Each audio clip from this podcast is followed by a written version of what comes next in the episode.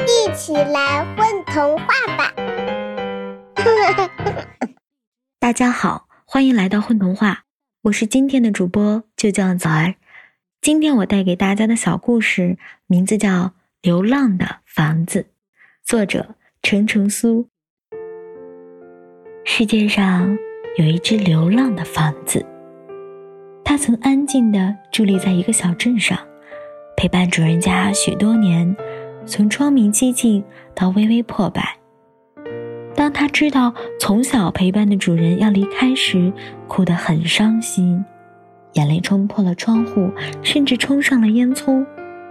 即使是许多小孩打碎花瓶、乱扔玩具，把房子弄得乱七八糟时，他也没哭得这么伤心过。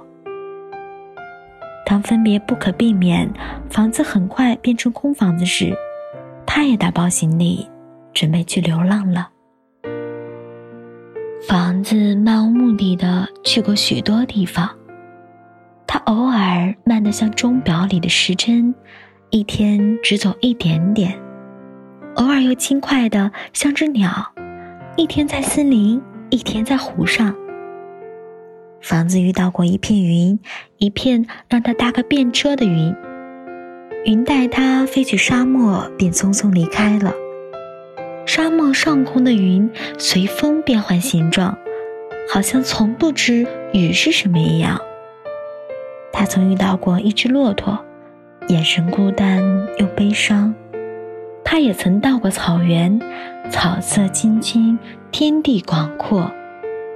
一只大雁飞到房子里，他以为房子是一棵树。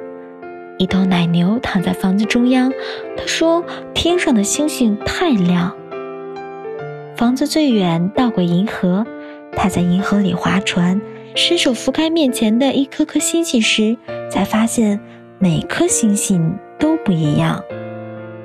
银河真是太大了，大过他见到的每条河。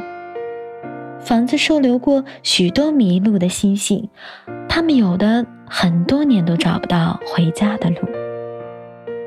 嗯，房子是怎么到天上的呢？这多亏他固执的北斗星朋友啊！他对房子说：“你站着别动，我拉你上来啊。”房子也曾到过城市，遇到过别的房子，高的、矮的、豪华的、破旧的。可城市的规则太多，他们有的觉得房子太破，留下有损形象；有的则希望房子变成他们规定的样子，要去掉尖尖的屋顶，去掉烟囱，要变成四平八稳、规规矩矩又讨人喜欢的样子。当城市宣布种种规则时，房子突然想起许多年前。炊烟升起，孩子们从四处归来的笑声。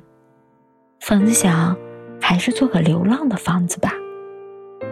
又过了许多年，房子流浪了更多地方，被数不清的动物遮风挡雨，直到房子老得再也走不动了，它停在了森林里，想长长的睡一觉。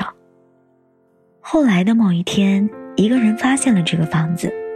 他请来木工、修理工，把房子重新装修一遍，重新刷漆，换掉断了的柱子，装上新的玻璃，干净的窗帘，摆上一瓶新鲜的野花儿房子很快又变成了一个新房子。四季像只小松鼠般，在每一棵树、每一片树叶间流转跳跃。日出日落，花开花败。房子的头顶偶尔种满落叶，偶尔又被积雪覆盖。炊烟升起，孩子们的笑声回来了。他们再次用哭泣、欢笑将这座房子填满，再次让暖融融的灯光与蛋糕的香味儿住了进来。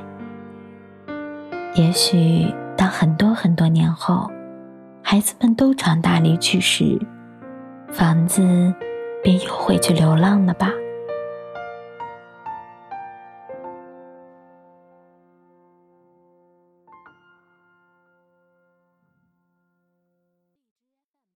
宝贝儿，你们在干嘛呀？嘘，我们在